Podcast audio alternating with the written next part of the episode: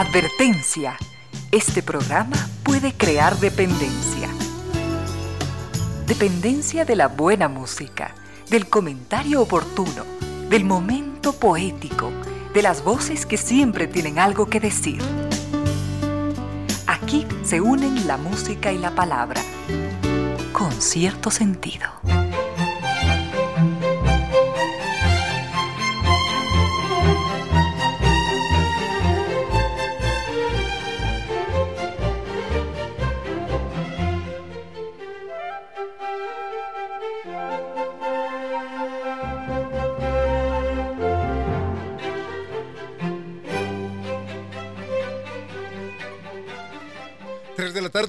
Minutos, bienvenidas, bienvenidos. Gracias por sintonizar Radio Suceso 101.7. Gracias por compartir estas horas de música, comentarios y entrevistas. Y ojalá, ojalá al final de la jornada, como siempre, podamos imaginar con estos favores que la fantasía nos hace, podamos imaginar que hemos rendido real, justo y merecido, merecidísimo homenaje a la inteligencia, a la sensibilidad, a la autoestima, a la confianza, a la alegría de vivir y siempre, siempre a las ganas de luchar de todos, donde quiera que nos encontremos, a las ganas de luchar por una vida más digna en lo individual y en lo colectivo.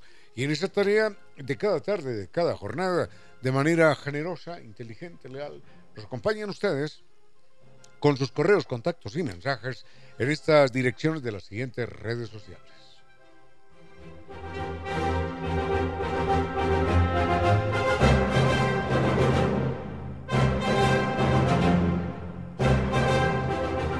Quito nos escuchan por la señal de 101.7 FM y desde cualquier parte del mundo entre www.radiosucesos.fm.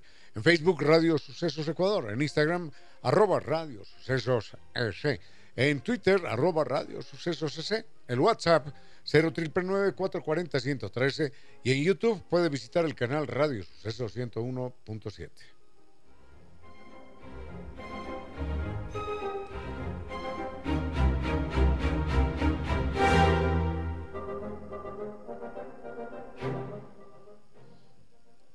Las redes sociales de Concierto Sentido son las siguientes. En Facebook, Concierto Sentido S, en Instagram, arroba Ramiro Díez Velázquez y en Twitter, arroba Ramiro Díez. Tenemos mucho para compartir en esta tarde del primero, empezando, empezando el mes y, ¿quién lo diría? En la mitad de la semana, cerrando la semana, porque se viene un festivo largo.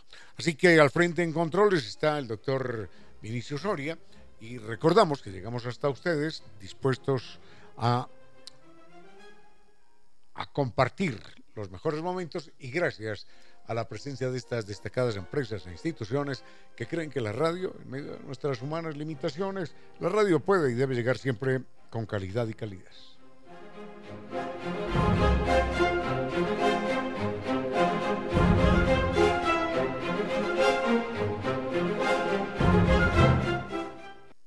Restaurante Costa Sierra, siempre con excelencia, siempre con sorpresas. Es decir, ha creado nuevas experiencias. Por ejemplo, pescado al horno, mejillones al vino, lengua en salsa de champiñones, fish and chips, siempre con la calidad, la excelencia de Costa Sierra. Recuerden, Costa Sierra, desde 1999, rinde tributo a la cocina ecuatoriana. Están en la pradera, es 7147 frente a la sede de Flaxo. Reservas al 098-311-0222. Y es una alegría saber que es toda una vida difundiendo el pensamiento universal. Es la librería española. Toda una vida siendo la vitrina permanente del librero ecuatoriano. Más de 90 años, más de 90 años en el maravilloso mundo del libro. Gracias a los amables lectores, que allí se acercan. Recuerden, Librería Española, son 10 locales en todo el territorio nacional que nos acercan al disfrute, al placer, al conocimiento. Y ahora usted puede adquirir sus obras favoritas de manera fácil en la página www.libreriaespanola.com o en el WhatsApp 099 202 8157 y en todas las redes sociales como Librería Española. Recuerde, Librería Española desde 1927, difundiendo la cultura y el conocimiento. Recuerde que NetLife es el único con tecnología XG Phone para disfrutar de velocidades impresionantes y con equipamiento Wi-Fi 6. Elige ahora NetLife con hasta el 100% de descuento en instalación. Recuerde condiciones en www.netlife.es. Nuestros amigos de Zambitur nos invitan a un viaje tan exquisito como el café de Colombia, así que por un instante deje que las montañas, los cafetales y la calidez de su gente lo enamoren con su encanto. Sumérjase, sumérjase en la magia del campo, al ritmo de la cumbia en los más increíbles parques temáticos del eje cafetero y en diciembre un espectáculo único en todo el mundo. Es un paraíso de luces, colores y alegría con millones de bombillas para iluminar los espíritus y eso nos espera en Medellín. Llame hoy mismo, recuerde que están en Naciones Unidas y Veracruz frente a la sede de jubilados del IES, la página sambitours.com, el teléfono 600-2040. Y es el momento de que cumplamos con nuestros sueños porque Sambitours siempre nos acompaña. La Casa de la Música y la Orquesta Sinfónica Nacional del Ecuador presentan Carmina Burana, una extraordinaria cantata interpretada por más de 200 músicos. Vamos a sumergirnos en esta obra maestra que deslumbrará nuestros sentidos y nos hará vivir emociones intensas. La cita, jueves 9, viernes 10, sábado 11 de noviembre, 20 horas. Adquiera sus entradas en boletos.casadelamusica.es. En el Club de la Memoria del Dr. Fabián Orellana le ofrecen a usted más que diversión y amigos. Allí usted disfruta de un día completo con gimnasio, con nuevas experiencias, con extraordinarios, increíbles paseos y mucho más. Marque el 22 54 9 40 para un día inolvidable. En el Club de la Memoria cuidan de usted, de su bienestar y de sus recuerdos. Lo esperan, así que recuerde 22 54 9 40. Llame ahora. Muy bien, eh, quiero agradecer al señor Freddy Guzmán por el excelente servicio que nos presta al traernos aquí hasta la radio. Al frente en controles decíamos está el compañero, el doctor mm, Vinicio Soria, dispuesto a cumplir las órdenes musicales que ya le ha impartido en su momento la doctora Daniela Polo. Muchos temas, muchos temas para compartir. Hay literatura, hay, hay, hay biología, preguntas sobre el planeta, animales, historia. Muy bien, vayamos con música, ganemos tiempo y volvemos en un momento. Con cierto sentido.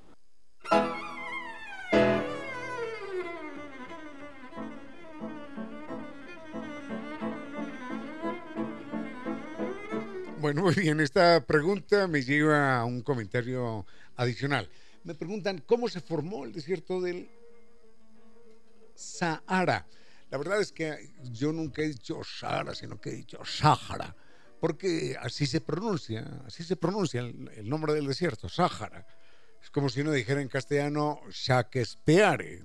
bueno, pero la verdad es que, aunque muchas veces se dice el desierto del Sahara, el nombre es el Sahara, el desierto del Sahara. Bueno, dejemos eso a un lado y advierto que voy a decir el desierto del Sahara, no, no, a pesar de que alguien se burló de mí en algún momento y me criticó, eh, es, el, es el.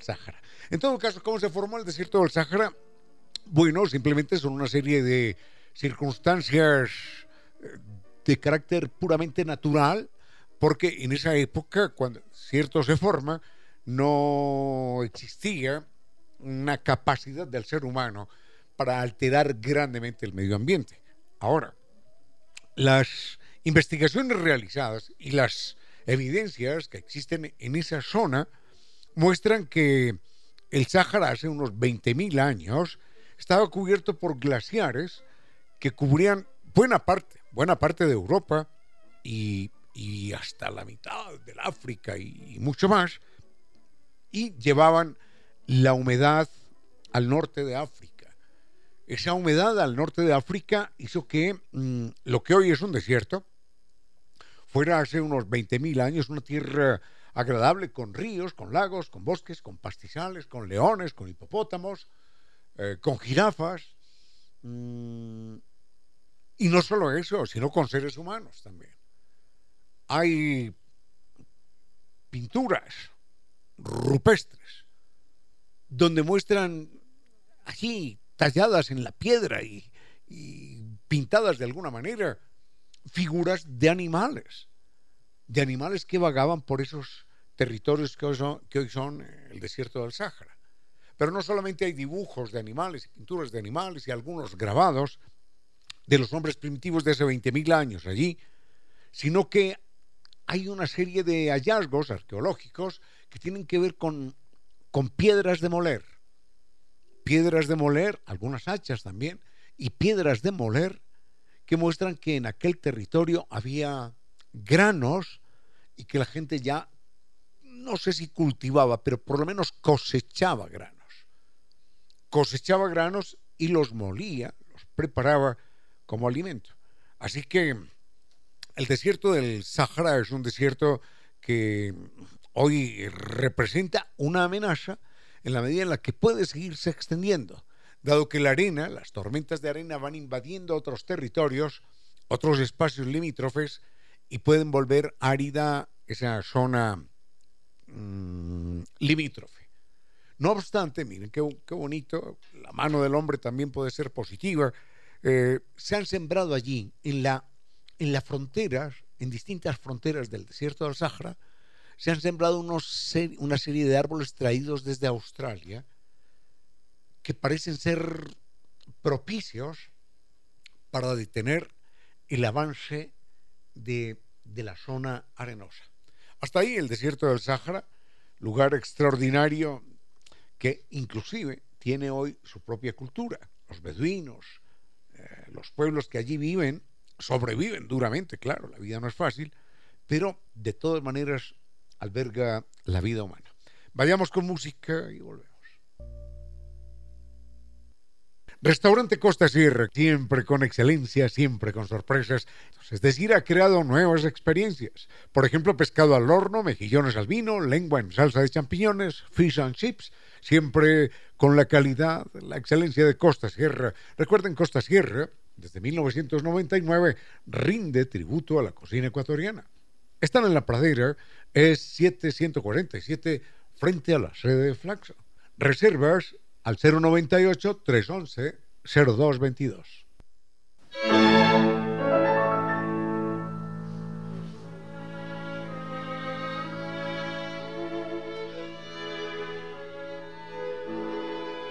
Don Diego me pide algo que lamentablemente no puedo, mm, no puedo responder, y es que, que hable de la filosofía de Immanuel Kant.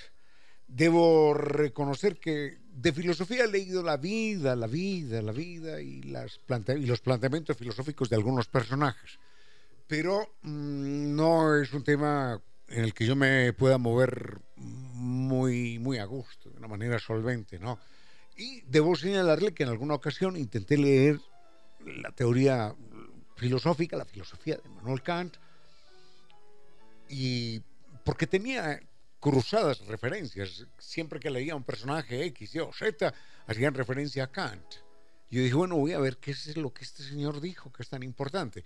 Y, y, sería que lo leí en un mal momento, sería que leí el libro equivocado, lo que fuera, pero, pero no me pudo despertar la luz del entendimiento.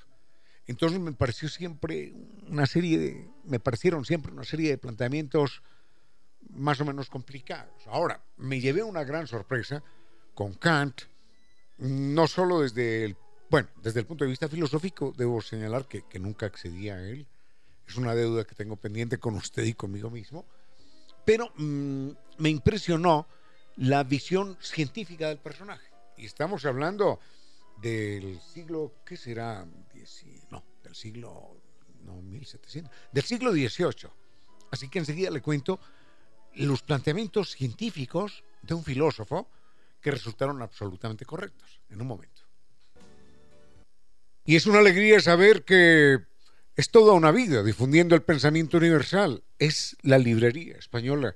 Toda una vida siendo la vitrina permanente del librero ecuatoriano. Más de 90 años más de 90 años en el maravilloso mundo del libro, gracias a los amables lectores que allí se acercan. Recuerden, Librería Española, son 10 locales en todo el territorio nacional que nos acercan al disfrute, al placer, al conocimiento. Y ahora usted puede adquirir sus obras favoritas de manera fácil en la página www.libreriaespanola.com o en el WhatsApp 099 202 8157.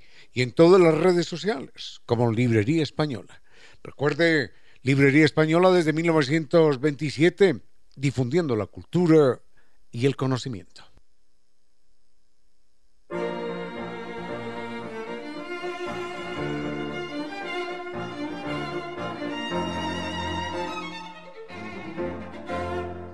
Bueno, me pide un Diego que hable de filosofía de Manuel Kant y debo señalarle que, que le quedo viendo la respuesta porque no, no la tengo, no la tengo. Ya le dije que en alguna ocasión leí, me quedé más o menos en el aire. Pero lo que sí leí del personaje era, bueno, algunos detalles de carácter personal curiosos, pero me interesó el aporte científico. Mm, y más que el aporte científico, porque no fue demostrado, por lo menos su, su teoría científica, que fue demostrada por lo menos 200 años más tarde. Imagínense esta maravilla. Este personaje dijo que los planetas se habían formado de una nube de gas y que en principio la Vía Láctea era eso, una nube de gas, de micropartículas que se fueron cohesionando unas con otras debido a la gravitación universal. Y en efecto es una teoría hoy astronómica perfectamente demostrada, perfectamente coherente. Y él planteó esto 200 años antes de que hubiera sido demostrable y demostrado.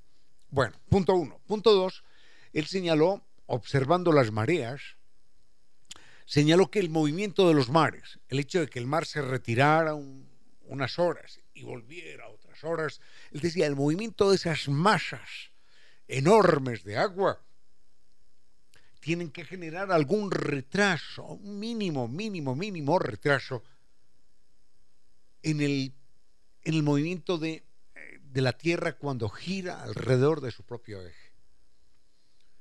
Esto en principio parecía loco. Oiga, pero mm, decían, oiga, pero si, así fuera, entonces lleva a esto millones de años, el mar yéndose de un lado a otro, moviéndose, retrocediendo, avanzando, ya hubiera, ya hubiera detenido la Tierra.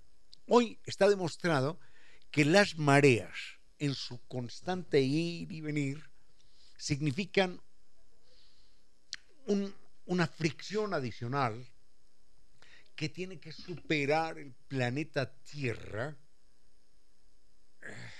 para, para mantener el giro aproximado de 24, de 24 horas sobre su propio eje, que es lo que dura el año.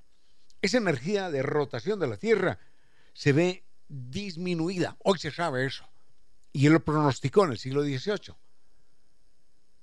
la, la energía de la rotación de la Tierra se ve disminuida, se ve frenada y va disminuyendo la velocidad de rotación y alarga, imagínense, hoy, hoy se puede medir esto. Sabemos, por ejemplo, la distancia de la Tierra a la Luna con una, con una diferencia de, de menos de una pulgada, gracias a las mediciones extraordinarias de los equipos científicos, y gracias a la medición extraordinaria de esos equipos científicos, sabemos que la Tierra se demora un segundo, un segundo más, cada, cada, no recuerdo, cada cien mil años, no recuerdo exactamente. Creo que es un segundo más, voy a dar esa cifra así, un segundo más cada cien mil años. Entonces, cada segundo, cada cien mil años, el día, el día dura, a ver, un poquitito más o un poquitito menos. Ah, un poquitito, un poquitito, un poquitito más. ¿eh? Dura un poquitito más, dura un segundo más. Dura un segundo más cada cien mil años. Así que aprovechen ese tiempo extra, inviértanlo en, en leer, en descansar o en dormir. Un segundo más se demora la Tierra, espero no equivocarme, sí, un segundo más se demora la Tierra cada 100.000 años. Y algún día, algún día, la velocidad de rotación, yo no sé dentro de cuántos miles de millones de años, la velocidad de, la de rotación de la Tierra terminaría por ser cero, lo cual significaría, pero claro, el Sol va a estallar antes, lo cual significaría que una cara de la Tierra va a estar requemada por el Sol y la otra cara de la Tierra estará sumida en los fríos totales y en la oscuridad absoluta. Así como, como sucede con la Luna. La Luna ofrece una sola cara al planeta Tierra. Entonces, esa cara mm, no es la que siempre vemos y la cara oculta de la Luna está más allá de la posibilidad de verse. Así que algún día la Tierra, si es que dura tanto la Tierra y no explota antes el Sol como va a explotar, algún día la Tierra estaría absolutamente quieta, sin moverse, y el día duraría una eternidad. Nuestros amigos de Zambitur nos invitan a un viaje tan exquisito como el café de Colombia, así que por un instante deje que las montañas, los cafetales y la calidez de su gente lo enamoren con su encanto. Sumérjase, sumérjase en la magia del campo, al ritmo de la cumbia en los más increíbles parques temáticos del eje cafetero y en diciembre un espectáculo único en todo el mundo. Es un paraíso de luces, colores y alegría con millones de bombillas para iluminar los espíritus y eso nos espera en Medellín. Llame hoy mismo, recuerde que están en Naciones Unidas y Veracruz frente a la sede de jubilados del IES. La página sambitours.com.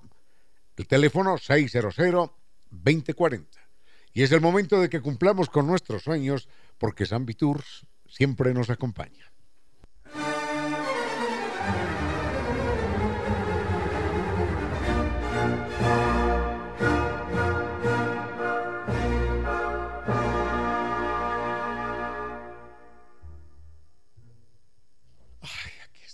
Don Hernando nos pregunta por qué, llegan preguntas curiosas, ¿por qué no hablo, por qué no hablo nunca de, economía si soy economista? Eh, no me he dado cuenta, no me he dado cuenta. Creo que sí, creo que el tema económico lo abordo muy pocas veces. Generalmente estamos hablando de ciencia, de historia, de literatura, de animales. Pero el tema económico, el tema económico no lo abordo con mucha frecuencia. Primero porque es un tema árido, pesado, tal como se trata de una manera ortodoxa. Entonces, punto uno. Punto dos, esto ya es un asunto personal, porque voy a utilizar la expresión filosóficamente, filosóficamente. Eh, he roto relaciones diplomáticas con la economía como disciplina. No la quiero llamar ciencia, sino como disciplina como disciplina social, con la economía y con los economistas, más con los economistas que con la economía. Porque me parece que el enfoque económico y la visión económica que del mundo se tiene, en términos generales, no solamente es equivocada, sino absolutamente catastrófica.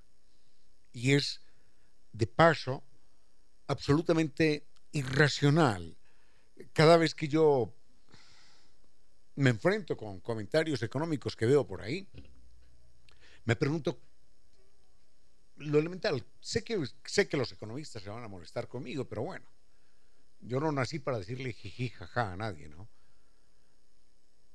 Me pregunto hasta dónde llega la falta de raciocinio económico en los economistas que siguen hablando de idéntica manera todos iguales, como, como seguro que como les enseñaron en la universidad, pero no han empezado a pensar por ellos mismos sobre una base matemática de la economía. Enseguida quiero acercarme un poquitito a eso y quiero poner un ejemplo de una nación. ¿Conoces Nuauru? Vinicio, una nación que se llama Nuauru. Bueno, yo no sabía yo no sabía que este país existía, Nuauru, Nuauru. Y me enteré que existía Nuauru mm, por jugar ajedrez en línea. Un día jugando ajedrez, la persona me dice, soy de Nuauru. Yo le digo, ah, qué interesante, hombre. Y yo no sabía dónde quedaba Nuauru, realmente no sabía. Si no investigo, si no busco en Google, ni me entero. Nuauru es el caso, el típico caso de, de lo que es la economía mal llevada y la irracionalidad del actual modelo económico. Enseguida vemos esto. Nuestros amigos de Zambitur nos invitan a un viaje tan exquisito como el café de Colombia, así que por un instante deje que las montañas, los cafetales y la calidez de su gente lo enamoren con su encanto. Sumérjase, sumérjase en la magia del campo, al ritmo de la cumbia en los más increíbles parques temáticos del eje cafetero. Y en diciembre un espectáculo único en todo el mundo. Es un paraíso de luces, colores y alegría con millones de bombillas para iluminar los espíritus y eso nos espera en Medellín.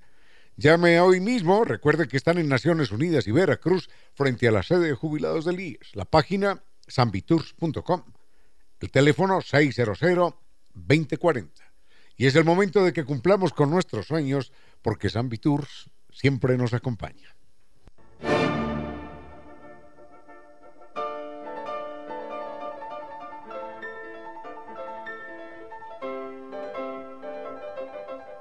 Bueno, no me, no me quiero meter en profundidades económicas, pero lo que sí, eh, de lo que sí estoy convencido, es que la racionalidad del modelo económico que el mundo vive es una racionalidad eh, que hace mucho rato dejó de tener sentido y dejó de tener sustentabilidad. De vez en cuando aparecen las crisis económicas en el capitalismo que no son accidentales, sino que son consubstanciales.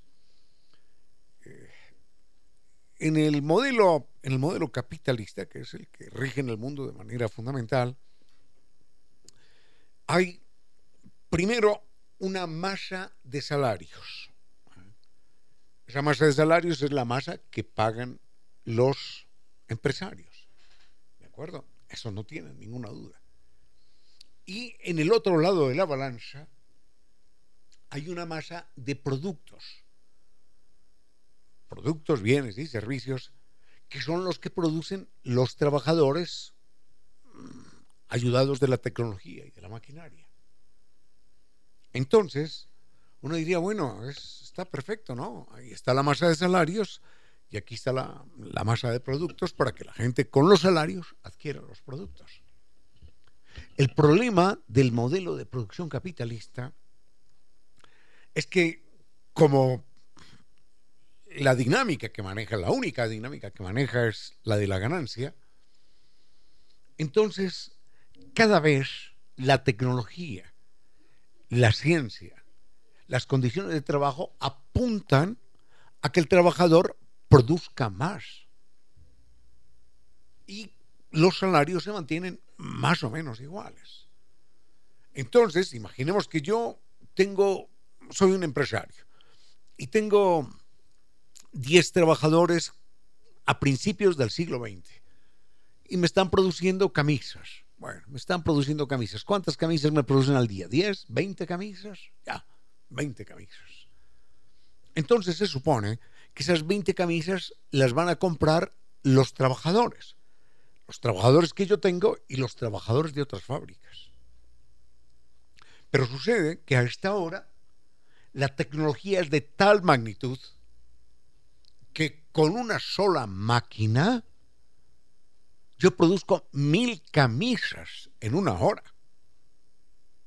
Y sucede que los salarios se mantienen más o menos, más o menos iguales.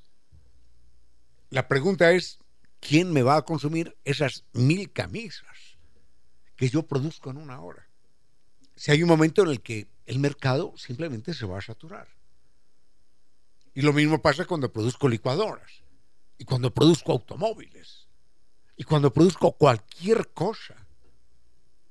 Porque el modelo está pensado para el año 1800, para el año 1900.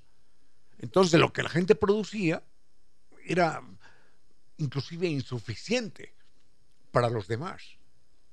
Y había gente descalza, y había gente sin camisa, y había gente que no, no tenía acceso a la refrigeradora, ni a la licuadora, ni al televisor, esas cosas.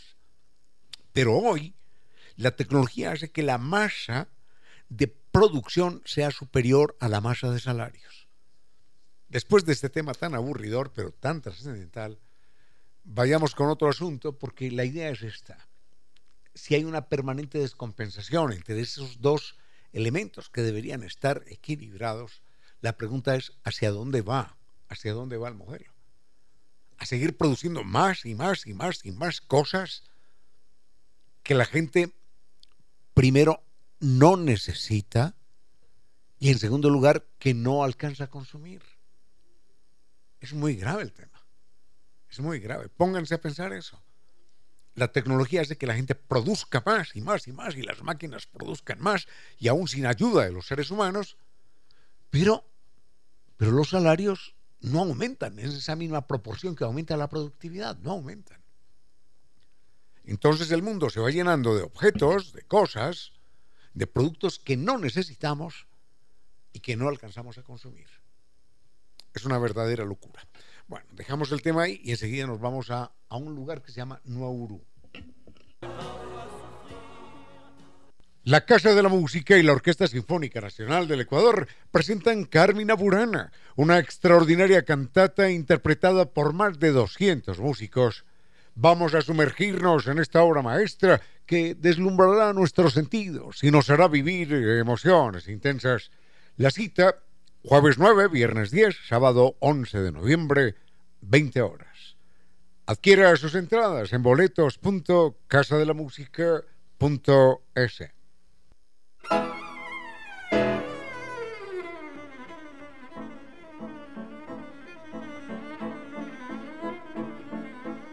Bueno, hace mucho rato los economistas, desde siempre, hablan de Producto Interno Bruto, Producto Interno Bruto, hay que crecer, hay que seguir creciendo, hay que producir más para que alcance más para todos y demás.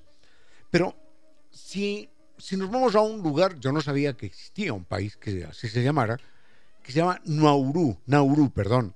Nauru tiene, tiene 20 kilómetros cuadrados. Es decir, tiene 4 por 5 es un barrio de Quito. 4 por 5, es un barrio de Quito. Y tiene unos 10.000 habitantes. Bueno, uno dice, ¿y de qué vive ese país? Ese país vive de exportar fosfatos que son eh, fundamentales para la agricultura mundial. Son un gran fertilizante, particularmente el guano. El guano es el excremento de unas aves. Entonces,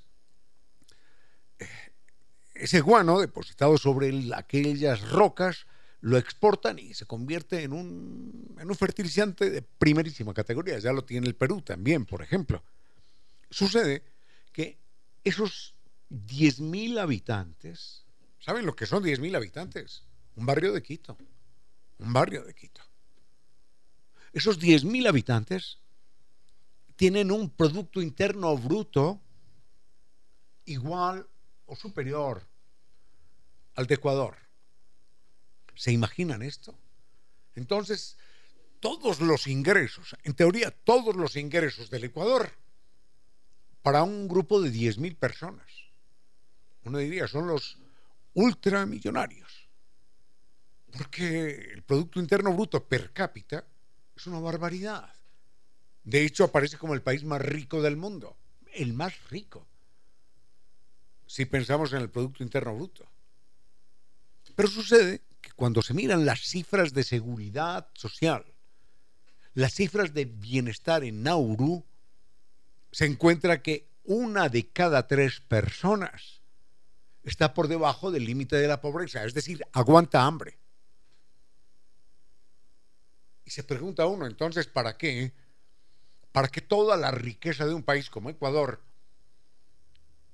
para 10.000 personas si de las 10.000 personas hay 3.000 que aguantan hambre?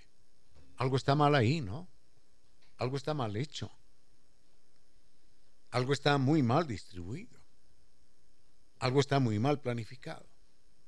Entonces, cuando a mí me hablan de Producto Interno Bruto y crecer y crecer la economía, yo digo, ¿y? No hay que pensar en que crezca la economía, sino en que no crezca la desigualdad en que no crezca la injusticia. 10.000 personas, sumando, sumando, reciben tanto dinero como todo el Ecuador, 18 millones de ecuatorianos. Pero está tan mal distribuido que de esas 10.000 personas, 3.000 aguantan hambre. Señores economistas, por favor me aclaran esto. Vayamos con música y volvemos. Defender los derechos de los otros es lo mejor de nosotros, los humanos. Artículo segundo. Todo animal tiene derecho al respeto.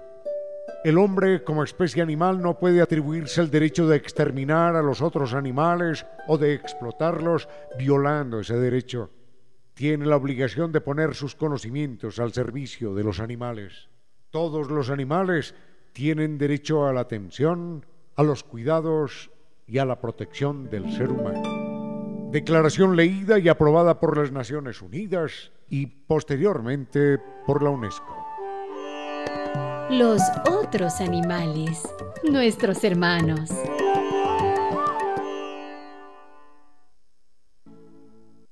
En el Club de la Memoria del Dr. Fabián Orellana le ofrecen a usted más que diversión y amigos. Allí usted disfruta de un día completo con gimnasio, con nuevas experiencias, con extraordinarios, increíbles paseos y mucho más. Marque el 22 54 40 para un día inolvidable. En el Club de la Memoria cuidan de usted, de su bienestar y de sus recuerdos.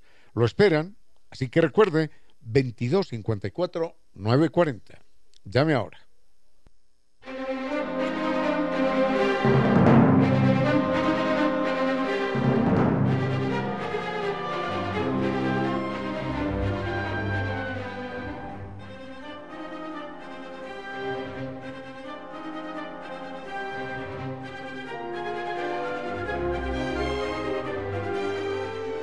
Alguien pregunta mm, qué efectos tiene en nuestra vida cotidiana la rotación de la Tierra a propósito de lo que recordábamos ahora de Immanuel Kant y cómo señalaba él que las mareas en su ir y venir eh, generan generan un retraso en la rotación de la Tierra. Imaginemos esto, imaginemos que tenemos dos trompos, el uno lo, lo ponemos a rotar, lo lanzamos, empieza a dar vueltas y el otro trompo tiene un compartimento que tiene agua y entonces el agua se mueve dentro del tronco.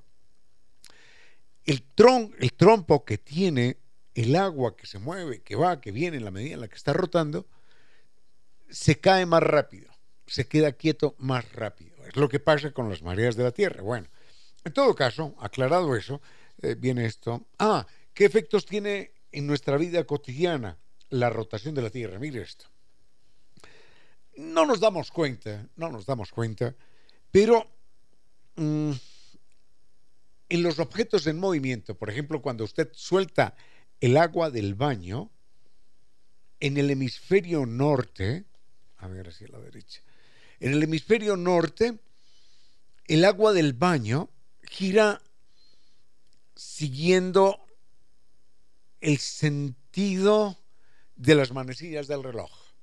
Si usted hace eso en Canadá, en Miami, el agua del baño sale, sale girando en el sentido de las manecillas del reloj. En el hemisferio sur, si usted se va a Santiago de Chile, por ejemplo, aquí en la mitad del mundo no lo notamos, pero si se va a Santiago de Chile, entonces el, el agua sale, el agua se mueve girando hacia la izquierda. Eso se llama el efecto Coriolis. Y mm, cuando se presenta un tornado en el hemisferio norte, el en el hemisferio norte, el tornado gira siguiendo, como el que hubo en Acapulco en estos días, gira siguiendo el orden, la dirección de las manecillas del reloj. Si ese tornado se presentara en Australia, giraría en sentido contrario. Pero no solo eso, sino que inclusive lo que pasa es que es indetectable. Si usted patea una pelota de fútbol 50 metros, en el hemisferio norte, esa pelota se desvía un poquitito, un poquitito a la derecha. Si usted aplica la misma fuerza en el mismo punto, y patea la pelota en Buenos Aires, Argentina, esa pelota se desvía un poquitito hacia la izquierda. Vinicio Soria, por ejemplo, lo había notado. Cuando él juega al golf en Miami, él sabe cómo tiene que calcular cada hoyo, cada golpe. Cuando juega al golf en Buenos Aires o en Santiago de Chile, calcula cómo tiene que calcular, cómo tiene que golpear cada bola. Así que, en serio, la rotación de la Tierra produce esos efectos. Pero no solo eso, miren esto. Inclusive en las plantas enredaderas, la misma planta enredadera, si usted la cultiva en Lima, Perú, en Lima, Perú es sinestrógira, es decir, a ver, no, sinestrógira, ya. La, la planta gira en un sentido y si la cultiva en Cali, Colombia, que está en el polo norte, en el hemisferio norte, esa misma planta se enreda en sentido opuesto. Hasta ahí nada más, para que nos demos cuenta cómo estamos inmersos en un planeta sometido a fuerzas de, una dirección u otra. Ah, perdón, en una dirección u otra. Con cierto sentido.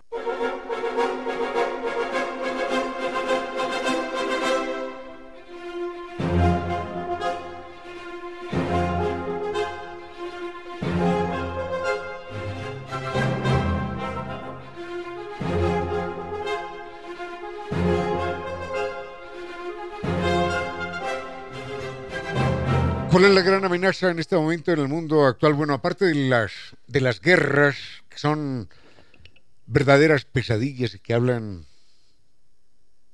hablan de lo peor del ser humano, aparte de las guerras, de los genocidios, aparte de eso, sin duda alguna, eh, la contaminación, la contaminación ambiental.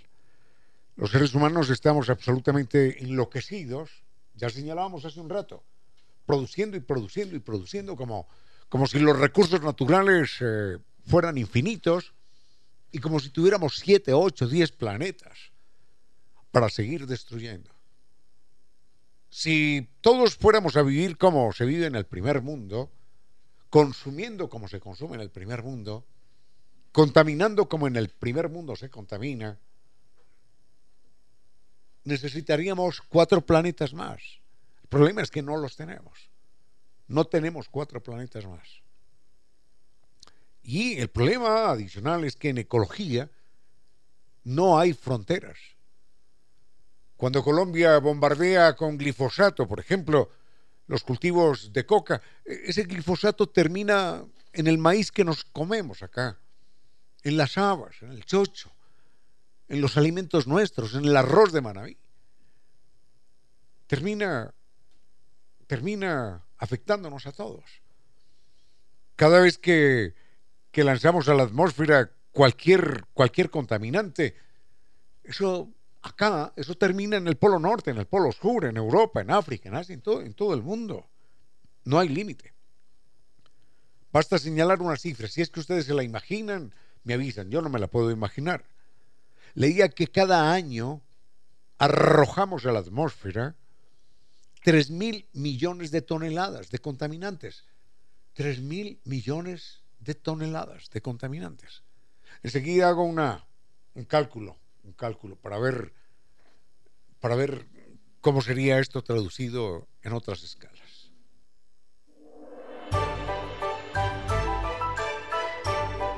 Filósofos que enseñaron a pensar y a vivir, y que siguen enseñando a vivir y a pensar por encima de los siglos.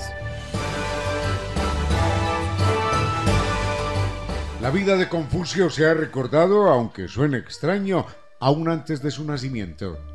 Entre las muchas leyendas al respecto, se cuenta que cuando Confucio estaba en el vientre de su madre, ella tuvo una serie de sueños extraños inquietantes. En uno de esos sueños, cinco ancianos alaban con una rienda una gigantesca bestia, y al final, uno de ellos le dijo que su hijo sería un rey sin corona. La mujer consultó con su esposo acerca del significado del sueño, y el padre de Confucio le dijo que los cinco ancianos representaban a los cinco planetas conocidos, y que aquello hablaba de la grandeza, hablaba de la perfección del pensamiento del niño que habría de nacer. Enseguida el hombre le explicó que con los años, sin ser noble, ese hijo de ambos sería respetado y escuchado por los más poderosos de la tierra. Por eso se lo conocería como el rey sin corona. Es imposible separar la verdad de la leyenda. Pero en verdad, Confucio ha sido conocido como el rey sin corona por el respeto que su palabra siempre causó, porque predicó en especial la armonía y el respeto entre todos los seres humanos. En China, Taiwán, el pensamiento y ejemplo de Confucio siguen vivos en su gente.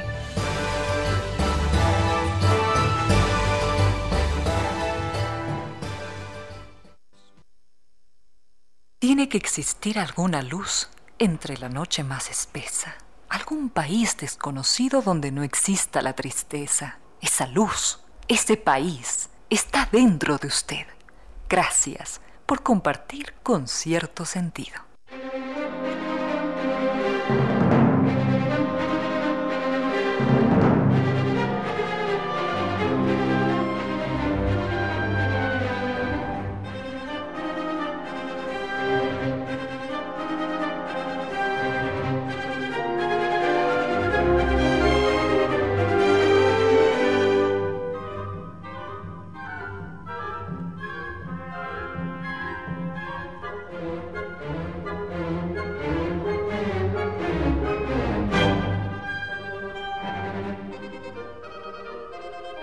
Costa Sierra es un restaurante eh, relativamente nuevo, acá en la capital de la República. Uno diría que, de, las, de las nuevas, de las nuevas instituciones en la gastronomía que, que ha llegado al- medio y se ha posicionado de una manera verdaderamente extraordinaria, con una serie de platos, e innovaciones, una sazón, una cocina que eh, en lo personal yo la recomiendo. He ido allí con algunos amigos en alguna ocasión. Bueno, hace poco estuve con unos amigos venidos desde España y con una amiga venida desde Marruecos también. Y quedaron absolutamente encantados. Están viajando a esta hora. A las... No, no, a las 7 de la noche están viajando. Así que se van a Marruecos, se van a España, se van con el grato recuerdo de Costa Sierra. Por suerte, nosotros nos quedamos aquí un ratito más para seguir disfrutando de Costa Sierra, ¿no? ¿Cómo estamos, doctor Roberto Luzuriaga? ¿Cómo estamos? Mi querido Ramiro, ¿cómo estás? Qué gusto, sí. Gusto estar en tu programa. Bueno, acabas de decir, ¿no? Somos un restaurante nuevo, claro. Tenemos un año y siete meses con el restaurante, pero eh, acuérdate que estamos en el negocio de la gastronomía y de la comida 43 años Ah, eso sí, eso con la marca de San Nicolás, pero especialmente en los patios de comida, ¿no? Pero como restaurante, un año y siete Es un meses bebé que estamos camina. cumpliendo, así es. Eh, a ver, 43 años, 43. 43 años, eso enseña una cosa importante, y es que la experiencia no se improvisa. Correcto. Eso es lo primero. Eh, Eso nos enseñó una vez un profesor. Muchachos, recuerden que la experiencia no se improvisa. Y, y a pesar de todo, un año, siete meses es, es un bebé que apenas camina, pero sucede que ya va por, por anchurosos caminos. ¿ah? Sí. Porque déjeme decirle, si uno no tiene reservación, a veces, a veces, caramba, encontrar una mesa en Costa Sierra. Así es, Ramiro, así es. Estamos viviendo este momento dulce. No, yo creo que es una cosecha de todo lo que se ha hecho durante estos 43 años, pero especialmente esto, este año y siete meses que estamos en el restaurante con nuestra propuesta gastronómica, ¿no? Como yo digo, estamos rindiendo un tributo a la cocina ecuatoriana. Hemos hecho un inmenso esfuerzo para hacer y presentar todo de lo, de lo mejor. Y se está viendo, como tú lo acabas de decir, el restaurante está viendo un momento muy dulce y muy bueno con nuestros clientes y el aforo que estamos teniendo casi eh, al 100% todos los días. Muy contentos. Bueno, eso es lo primero. Lo segundo es que hay que recordar que ustedes realizan un trabajo de reafirmación de la identidad gastronómica ecuatoriana. Eso es muy importante. Porque uno llega allí y uno dice, caramba, es que esto es Ecuador. Esto es Ecuador con sus productos, esto es Ecuador con su sazón, esto es Ecuador con su buen gusto. ¿ah? La gastronomía ecuatoriana no, no le pide favores a otras gastronomías. No, en absoluto. Te comenté, hace poco tuve la visita de, una, de un catedrático de la Flaxo que viene uh, dos meses al año, viene acá al Ecuador a dictar conferencias. Eh, me llamó la atención porque era una persona que venía todos los días del restaurante solo. Y eh, a, la, a la semana llegó con el grupo de la Flaxo y cuando acabaron se quedó conversando conmigo. Me dijo algo importantísimo. Me dice, los ecuatorianos tienen una gastronomía inmensamente superior a la de los peruanos. Pero los peruanos son los genios del mercadeo. Del marketing. Supieron venderla en todo el mundo y ustedes no han sabido. El doctor este, está haciendo un libro de sopas del Ecuador. Dice que ya tiene recopiladas 100 recetas de sopas del Ecuador. Mm, Imagínate. A mí me gustaría darle la mía, pero se me quemó. Se me quemó preparando, entonces no sé cómo, cómo iba a quedar. No, es que es una maravilla. Justamente alguien me decía, las sopas ecuatorianas, de lejos, de lejos, le dan mitad de partido a, a cualquier otro a cualquier otro mapa gastronómico. Sí, totalmente, Ramiro. Imagínate que nuestro problema ahorita, ah, no es un problema, pero estamos cada 90 días renovando, sacando nuevos platos al menú. Eh, porque esa es la manera, digamos, y eh, la repetición de nuestros clientes frecuentes es muy grande. Y me piden, me dicen, bueno, mira, ya, ya probé toda la carta, quiero probar algo nuevo, ¿no? Entonces, tomar la decisión de qué plato sacamos es una maravilla, porque tienes dónde escoger y tienes dónde moverte, ¿no? Ahora, bueno, hemos sacado, por ejemplo, la lengua, la lengua, eh, una lengua con champiñones, que cuando yo propuse a mis socios y mucha gente dijo, no, pues la lengua, oye, la lengua no, no, no se No come tiene un resto". muchos fans. no tiene muchos fans, o sorpresa, ¿no? Tiene una cantidad de fans increíble, es pasiones, despierta pasiones, ¿no? O la- hay gente que no puede ver la lengua, lengua de res, ¿no? Ya, ya, ya. Y hay gente que le encanta. Entonces, sorpresa es un plato ganador este momento. Eh, alguien me dijo, alguien me dijo en estos días espontáneamente, sin saber que yo lo había probado, me dijo, usted ha ido a Costa Sierra y creo que no ha probado la parrilla. A ver, Roberto Luzuriaga. Claro, el- bueno, la parrilla es parte de la nueva, no- nueva propuesta, ¿no? Eh, tú sabes que la carne, la carne, bueno, y parte del marisco manejado a la parrilla es diferente, ¿no? El sabor de la parrilla es El único. humo, el humo, el humo le da un Eh, toque el humo, especial. el fuego vivo, ¿no? El fuego vivo en contacto con la carne. Entonces, otro de los platos ganadores que teníamos era nuestro churrasco de lomo fino, clásico en su totalidad. Ahora sale el lomo fino del churrasco a la parrilla. Déjeme decir una cosa. Che viejo, amigo argentino, cuídate, ¿eh? Cuídate. sí, que se, que se tengan duros los argentinos, venga. Sí, sí, sí. Eh, eh, te digo, el, el- el- nuestro churrasco clásico con el lomo fino a la parrilla, con el término, porque además tú escoges el término, está siendo un éxito, ¿no? Tenemos un bife de chorizo madurado, eh, que también tiene muchísima acogida, y un mar y tierra. Tú puedes comer el lomo fino o el bife de chorizo con langostinos. Con langostinos. Entonces, esto le, le encanta a la gente, ¿no? Es una sorpresa porque son, es el número de platos que tú vas ¿eh? sacando, Maritierra, claro.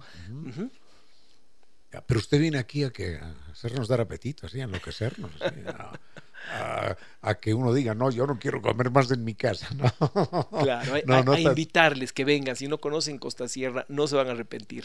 Bueno, entonces hagamos un, un rápido recorrido de repaso por las novedades. Maritierra son langostinos Y carne. y lomo fino. Lomo fino o puede ser el bife de chorizo. Hostia, ah. La lengua con champiñones. Que- tenemos unos mejillones eh, chilenos importados, deliciosos, que también es un plato ganador. Hay muchísima gente que viene por los mejillones. Tenemos em, eh, pescadito apanado con papas fritas, al estilo inglés. Fish and chips. Fish and chips. Eso, vea, en- Pero- eso en Inglaterra es importante que el himno nacional, hombre. Pero mire, esto es un plato popularísimo Pero- de la costa, porque tú te comes un, un pescado apanado con papas fritas eh, en cualquier lugar de nuestra costa ecuatoriana. Normalmente es con arroz, pero tú puedes pedir con papas fritas y es un plato riquísimo. Lo interesante es que usamos un pescado que se llama trompeta, que es un pescado aproximadamente de unos 40 centímetros de largo, como una anguila más o menos, muy finito. Es un producto maravilloso que no ha sido valorado en aquí como... Entonces, eh, y te confieso, es un producto que no tiene mucha demanda y todo, que yo descubrí en el famoso mercado de la América, porque tú sabes que aquí hay un mercado De, de peces, de exclusivamente de mariscos los días jueves y domingos, que es maravilloso. Y descubrí este pescado y cuando yo lo probé me quedé loco. Y fish and chips, le cuento que es lo primero que uno aprende cuando llega a Londres. Correcto. Fish and chips en todas partes. Y uno dice, pero ¿este barrio se llama fish and chips? No, no. Es una delicia, ¿no? Es un, plato ganador fresco. Claro, las Incluso papitas. los niños ahora que van, es el plato preferido de los niños, ¿no? Que comen las papitas Claro, fritas con el con- pescado apanado. Y con la mano, y viene venga. Mm, acompañado con una salsa tártara deliciosa, ¿no? Claro, claro, claro, claro. Muy bien. ¿Y, y qué tenemos para Navidad, hombre? Porque ya ya huele a árbol de Navidad y cosas parecidas. Bueno, Ramiro, sí, gracias por tu pregunta. 43 años que estamos dándoles la cena de Navidad a los quiteños. Te había comentado que en San Nicolás con mi familia eh, pusimos nosotros la costumbre y la moda de comer pavo, ¿no? Cuando mi padre hace 43 años crió los primeros pavos blancos de raza, aquí nadie comía pavo, ¿no? Claro, Y claro. claro, ahora son 43 años que la gente nos busca y no conoce.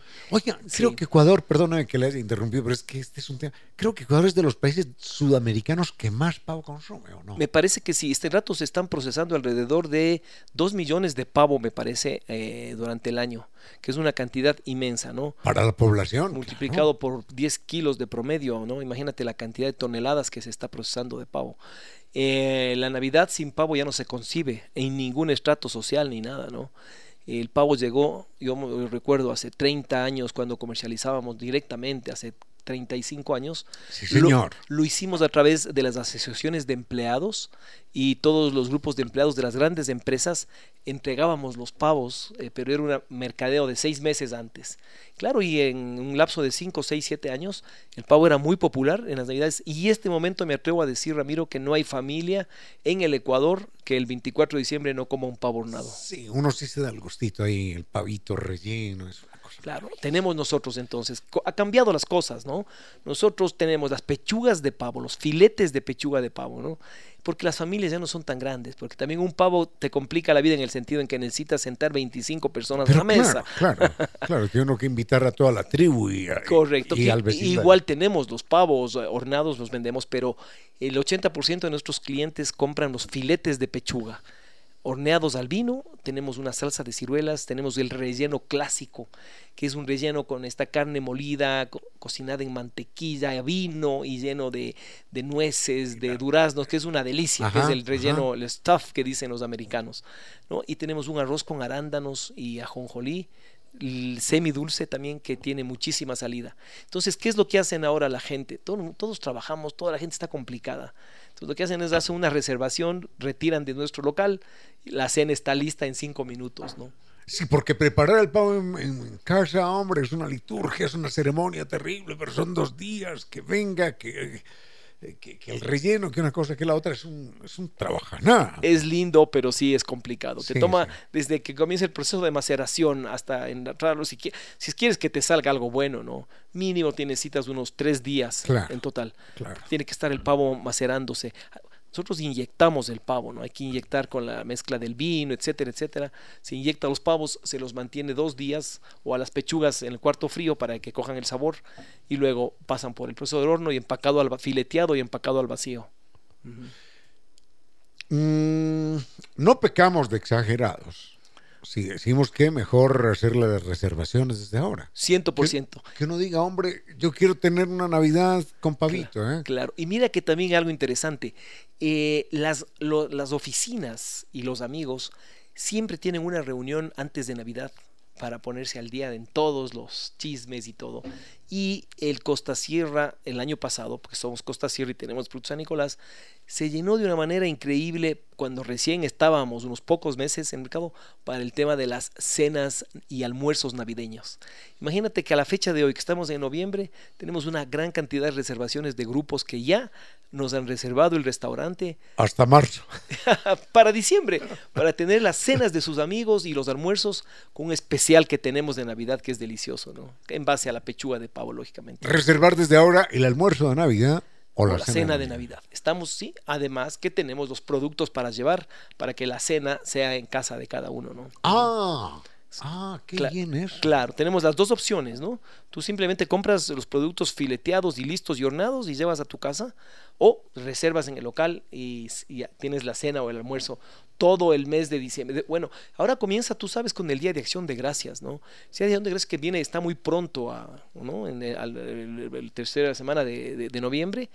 Es una festividad que se ha ido cada vez eh, eh, festejando más aquí en, en Quito especialmente, no sé, en Guayaquil, en, en parte del Ecuador. Y eh, eso también nos forza a nosotros ya a tener disponibilidad de todos los productos de Navidad y el Día de Acción de Gracias ya desde la próxima semana. Tenemos ya la disponibilidad y se vende mucho para esa, para esa fecha. Hombre, si alguien tiene una reunión de 20 personas en su casa, ¿puede pedir el servicio completo a ustedes? Mira, no? no estamos haciendo todavía el servicio de catering No. porque no tenemos capacidad, pero está tan abreviado y es tan sencillo lo que te enviamos que tienes que ser, pero Entonces no- es, junte esto, junte esto, junte esto y tiene el plato. mira, es maravilloso, sí, o sea, tú en 10 minutos montas una cena para 20 personas y no te has dado cuenta. Y eh, despachamos todo, mandamos con instrucciones, mandamos el jugo, el gravy que sale del horno para que pongas tú en la pechuga y la pechuga no se seque y ciertos trucos que hay que hacer para calentar, pero en 10 minutos sirves una cena para 20 personas. Pero usted debería contratarme a mí para que yo pruebe y sepa si va a estar bien o no. como catador oficial. Sí, Está catador oficial. contratado, mi querido Ramiro. Catador oficial de Costa Sierra. Hostia, bueno, no me lo quieren imaginar. Así que repitamos la invitación. Día de Acción de Gracias se viene, San Nicolás, eh, los, los pavos San Nicolás, mm, almuerzos y cenas de Navidad.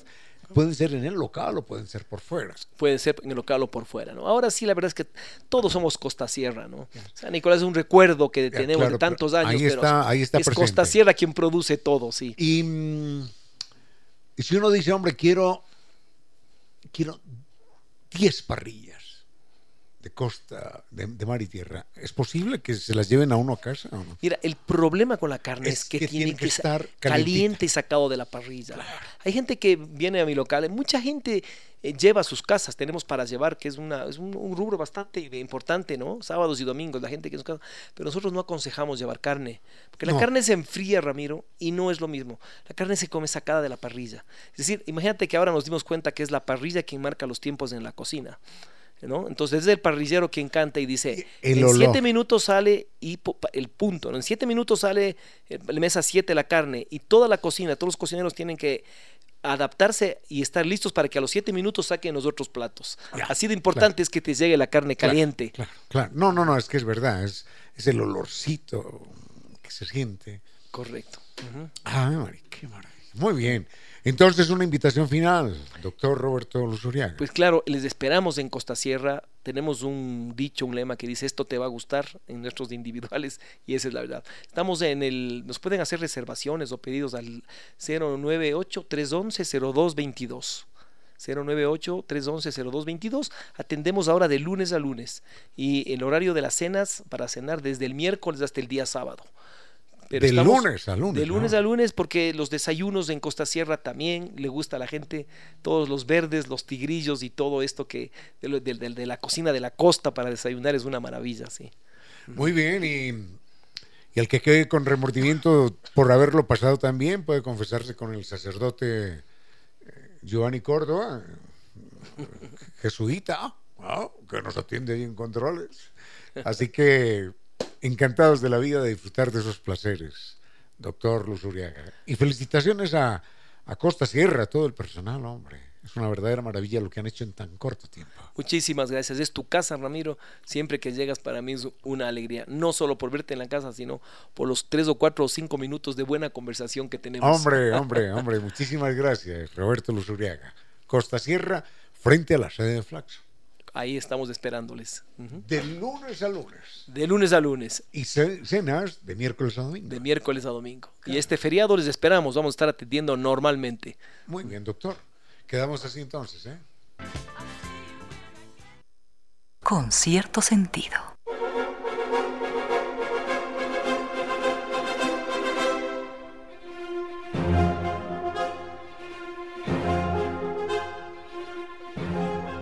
Señor, si pudiéramos responder a esta pregunta, estaríamos, estaríamos absolutamente reconocidos por toda la eternidad. Eh, nos pregunta, nos pregunta don Humberto, si existe vida por fuera de la Tierra. Bueno, esta es, esta es la pregunta, como dicen, la pregunta del millón. No se puede responder, no se puede responder de manera certera si existe o no existe vida por fuera de la Tierra. Lo cierto es que cuando, cuando miramos el cosmos, en la evolución que ha tenido a lo largo de 13.800 millones de años, esta es una conclusión eh, que, que tienen los científicos y yo la comparto, yo no soy científico, pero la comparto, cuando se mira el proceso evolutivo, lo que ha sucedido en el cosmos y cómo ha surgido la vida aquí en el planeta Tierra, entonces entendemos que el, cosmos es tan, tan inconmensurable, tan imposible de imaginar en su grandeza. Solamente imaginemos esto, que la Tierra estuviera hecha toda de granitos de arena. Solo eso. En el cosmos, en el cosmos que conocemos, en el universo que conocemos, existen más estrellas que granos de, arena de los que hubiera en la Tierra. Imagínense eso. Y cada estrella puede tener N planetas. Algunas no tendrán, pero normalmente tienen planetas. Porque es el proceso natural. Entonces calcule usted el número de planetas en, la, en, en el cosmos en, el infinito horizonte, si es que lo tiene, del universo, en condiciones similares a las que tuvo la Tierra a lo largo de todo el proceso, hace 13.800 millones de años hasta hace 5.000 millones, cuando surgió la vida, hace 3.000, bueno, hace 3.800 millones, cuando surgió la vida. Enseguida quiero referirme a eso para, para acercarnos a ese tema que resulta siempre inmenso e impresionante. Este es un tiempo con cierto sentido, para que de todos broten las luces que todos precisamos.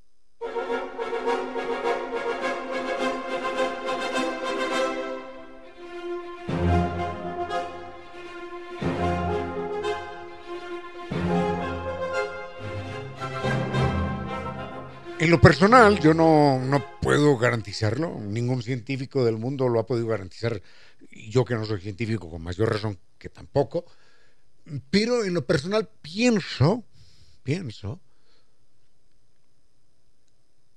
que, que la vida en el cosmos es no solo posible, sino inevitable.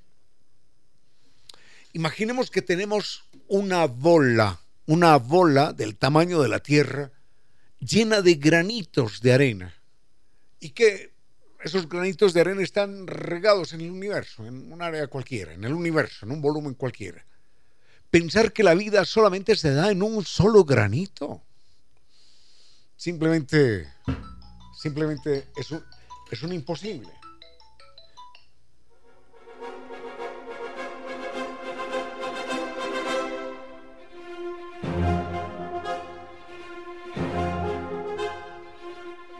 Sonaba el teléfono, sonaba el teléfono.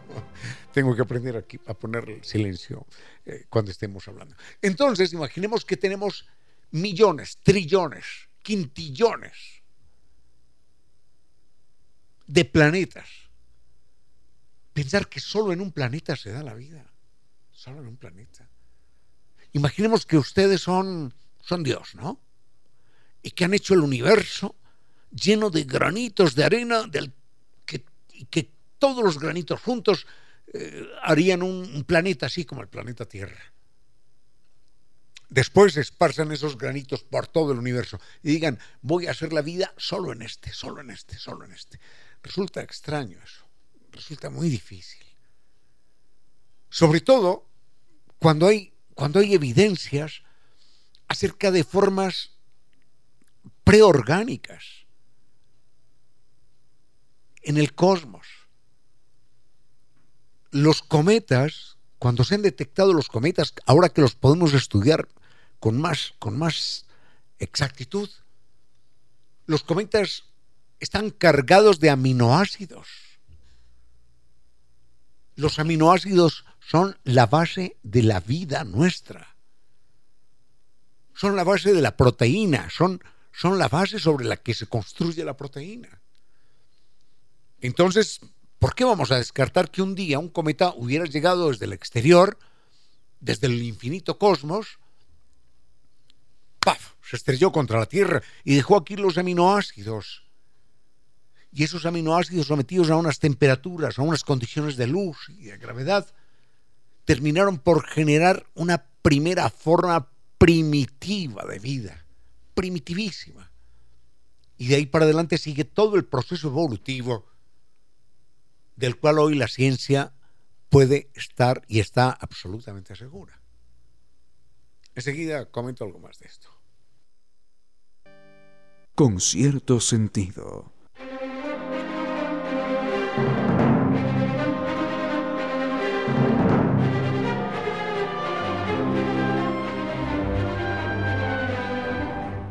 Se preguntaría uno por qué existe la vida en la Tierra, por qué aparecen las bacterias, por qué aparecen los primeros seres capaces de, capaces de reproducirse a sí mismos, por qué van evolucionando, se van convirtiendo en formas más complejas. La razón por la que existe la vida en la Tierra y que podría existir en cualquier otra parte del cosmos es que las galaxias se están alejando cada vez más unas de otras y el cosmos se está poniendo cada día más frío, en millones de años, por supuesto, no es de un día para otro.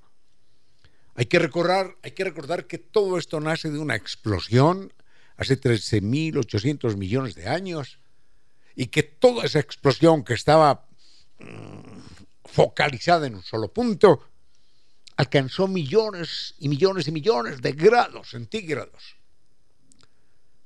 Y después esa energía se fue disipando, las galaxias se fueron alejando, la Tierra en un momento dado, hace millones de años, era una bola también requemada por el Sol, nos fuimos alejando, se fue perdiendo ese calor, se conserva ese núcleo caliente allí en el centro de la Tierra, un núcleo que alcanza 7000 grados centígrados. Atención con esto. 7000 grados centígrados, en tanto que la superficie del Sol es de 6000 grados. Es decir, el centro de la Tierra es más caliente que la superficie del Sol. Y entonces, como consecuencia de ese enfriamiento lento, surgieron eh, sustancias orgánicas, de manera, de manera espontánea, que fueron capaces de mezclarse unas con otras. Y, terminaron por generar este, este fenómeno de la vida. Lo que se dio, lo que se dio en el planeta Tierra hace 3.800 millones de años es imposible matemáticamente, físicamente es imposible que no se dé en otros, en otros lugares del mundo. Enseguida les comento dos detalles más. Con cierto sentido.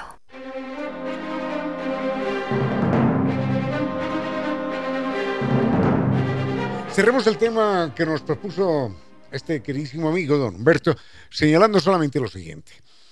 Por allá en el año 54, un jovencito, estoy hablando de un hombre de 23 años, jovencito, Stanley Miller, en una universidad norteamericana, no recuerdo qué universidad, dijo, bueno, voy a reproducir en una serie de bombonas de cristal, voy a reproducir eh, las condiciones de la Tierra primitiva.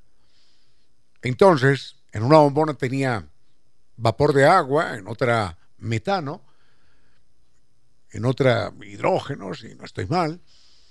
Y entonces lo que hizo fue someterlas a descargas eléctricas. Chisporroteo ahí durante unas horas, durante varios días. Y lo dejó tranquila. Vamos a ver qué pasa. Esa era la condición de la Tierra hace, hace 4 mil millones de años.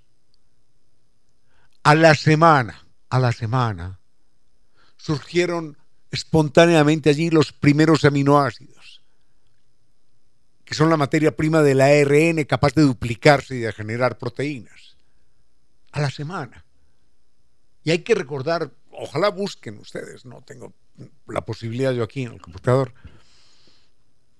Eh, podemos buscar allí eh, meteorito, por favor, meteorito marciano Bill Clinton, tiene que aparecer.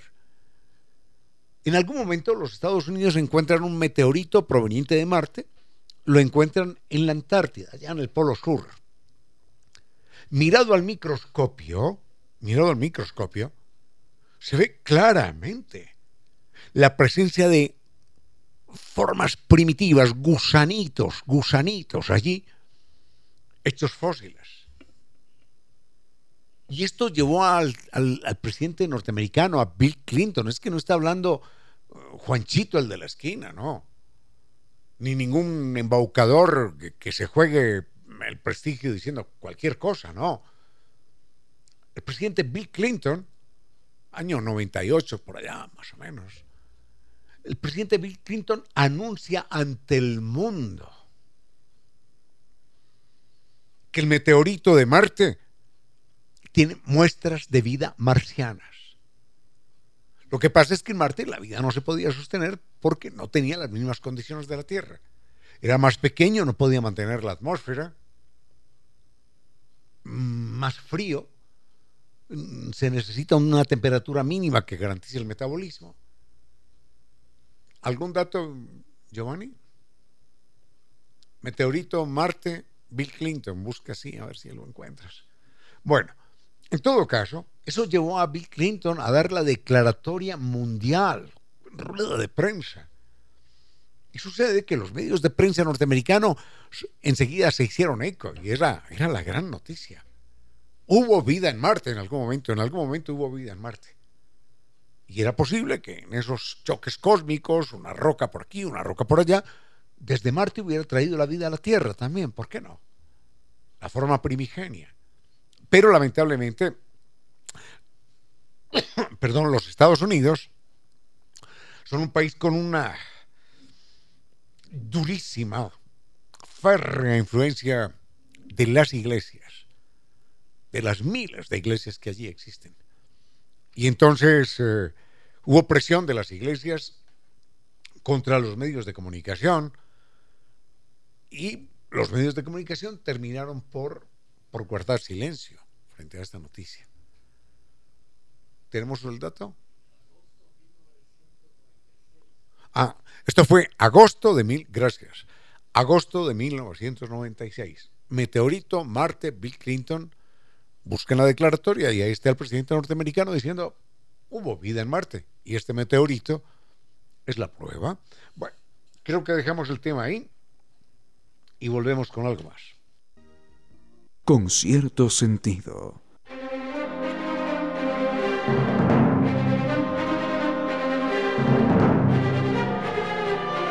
Restaurante Casa Cangotena es ganador del premio World Culinary Awards y nos invita a descubrir una experiencia inigualable a través de su reconocida cocina mestiza. Comuníquese con Casa Gangotena, restaurante Casa Gangotena, a través de la página web www.casagangotena.com o comuníquese al 097 999 995 097 999 995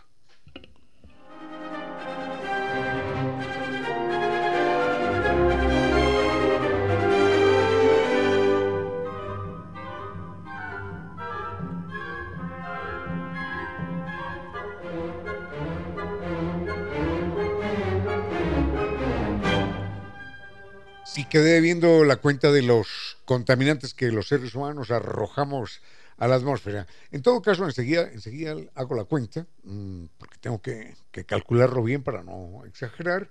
Y la otra pregunta, no, la otra pregunta es, ¿por qué, ¿por qué cuando hay sol, hace días que en Quito no lo tenemos, mm, pero en el mar, por ejemplo, ¿por qué, por qué el sol se ve rojizo? Al atardecer. ¿Será que está un poquitito más caliente? Enseguida vemos por qué. Este es un tiempo con cierto sentido, para que de todos broten las luces que todos precisamos.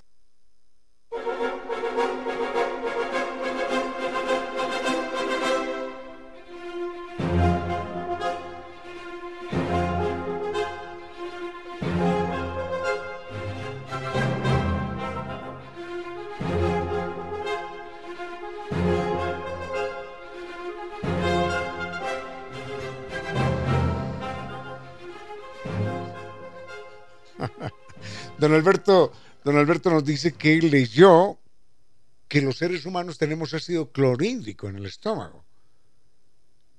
Y dice yo, yo que pensaba que eso era de, laboratorios o algo así para hacer explosivos. No, hombre, yo no sé si se utiliza para hacer explosivos, no me extrañaría en todo caso. Pero lo que sí queda claro es que, es que tenemos, tenemos ácido clorhídrico en el estómago y tenemos ácido clorhídrico eh, que es suficiente, por ejemplo, para deshacer un, pañuelo de un pañuelo de seda, un pañuelo de papel. Es suficiente para, para comerse la, carrocería del automóvil. Si usted le echa ácido clorhídrico a su carro, le quita la pintura y termina comiéndose la carrocería. Y uno, y uno la tiene en el estómago, el ácido clorhídrico. Lo que pasa es que es tan maravillosa la química del organismo que hay una capa muy sutil, muy delgadita, que reacciona químicamente y protege. Protege el resto del estómago del, ácido clorhídrico. Pero el ácido clorhídrico está ahí para, para, para procesar los alimentos. Ahora, cuando a uno se le, disparan, se le disparan los niveles de ácido clorhídrico, o, uh, o cuando la capita se rompe, entonces viene el problema de acidez y de úlcera eh, y de reflujo con todas sus complicaciones, ¿no? Hay que poner mucho cuidado con eso, mucho cuidado con eso porque, porque, porque Ecuador es un país con una alta incidencia de enfermedades estomacales, altísima, altísima, altísima. Pregúntele a cualquier médico gastroenterólogo y, y va a tener, va a tener datos sobre, sobre este asunto. Así que problemas gástricos hay que atenderlos de manera pronta. Ah, enseguida venimos con lo del sol. Sí, tenemos tiempo lo del sol y lo de la contaminación. Sigue con ustedes, Ramiro Díez. Con cierto sentido.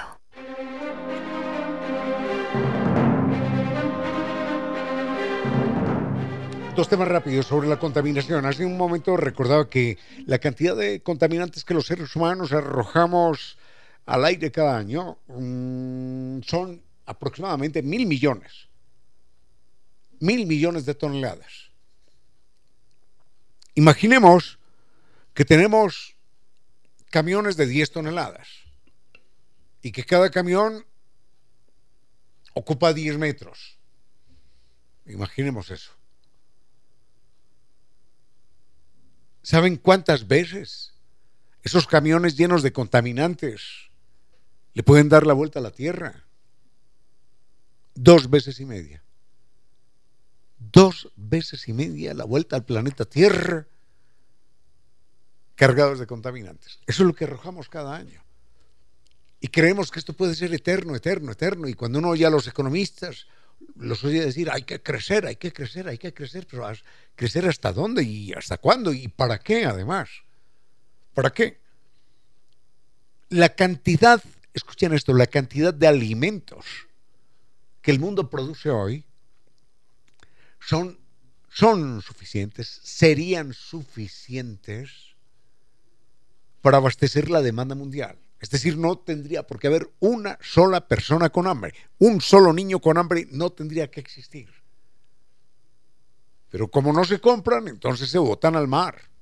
Se, se, se desperdician para mantener el precio. Entonces, el desarrollo de las fuerzas productivas hoy es tal que todos los seres humanos, los 8 mil millones de habitantes que somos, podríamos tener garantizado el techo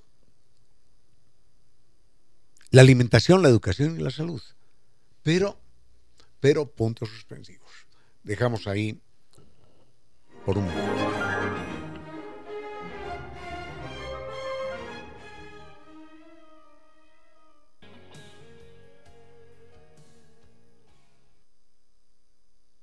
Cierto sentido.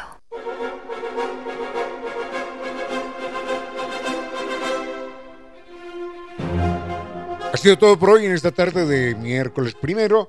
Eh, deseo a todos un bonito feriado, mucha calma, mucha paz, mucha tranquilidad, mucho descanso. Hagamos las cosas que tenemos pendientes. Doña Reina Victoria eh, se estará vinculando de manera regular ya en los próximos días.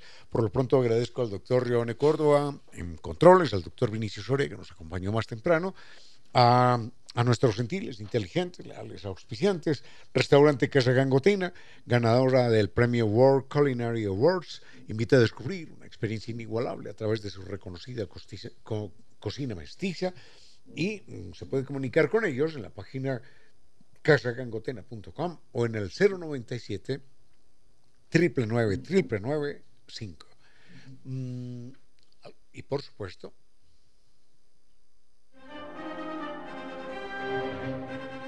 Cerramos el programa recordando que NetLife es único con tecnología XG-PON para disfrutar de velocidades impresionantes y equipamiento Wi-Fi 6. Elija ahora, elija ahora con hasta el 100% de descuento en instalación y más condiciones las encuentra en www.netlife.es.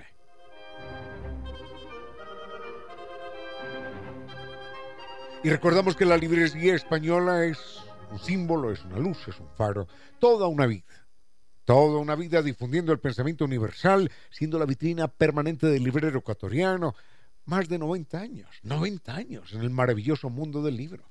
Gracias, gracias a todos los lectores que la han apoyado. Librería Española son 10 locales en todo el territorio nacional que nos acercan al disfrute, al conocimiento y puede adquirir, podemos adquirir ahora las obras favoritas en www.libreriaespanola.com o en el WhatsApp 099 2028 157 y en todas las redes sociales como Librería Española.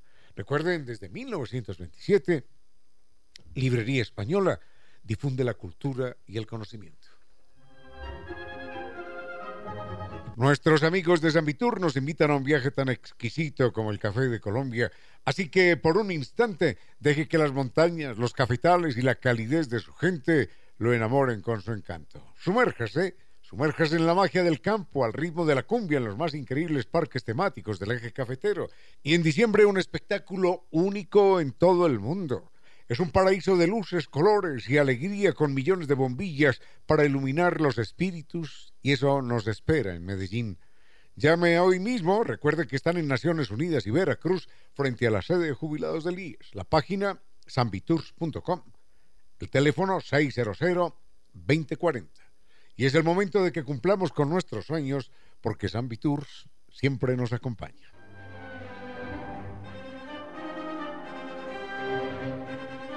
Para los amantes de la gastronomía exquisita, nuestra, y también universal, porque nuestra, nuestra gastronomía tiene una estatura internacional, recuerden que Costa Sierra ha creado nuevos platos, nuevas experiencias, pescado al horno, mejillones al vino, lengua en salsa de champiñones, fish and chips, siempre con la calidad de Costa Sierra, que desde 1999 rinde tributo a la cocina ecuatoriana. Están en la pradera, es, es 747 frente al Flaxo. Reservas 098-311-0222. Y tengan presente que el pescado del horno son 200 gramos de filete de corvina plateada o róbalo, todo macerado con culantro y hierbabuena, servida con papitas, cebolla, tomate, todo horneado con aceite de oliva extra virgen. Una experiencia, recuerden, 098-311-0222.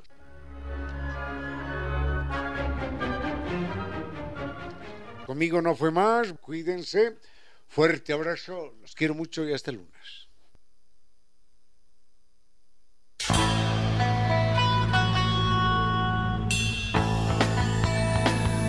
Como dicen es cierto que en la vida no hay casualidades, piense, ¿por qué escuchó usted este programa? Tal vez escuchó aquello que necesitaba o tuvo la sospecha de esa luz dentro de su propio ser. Una gota de agua corazón que late, una semilla en su memoria, un remanso en medio de sus prisas, una voz que aliente su esperanza, una pluma para sus alas. Algo de eso hemos querido ser. Aquí, en concierto sentido, con Ramiro Díez. Y Reina Victoria Díez.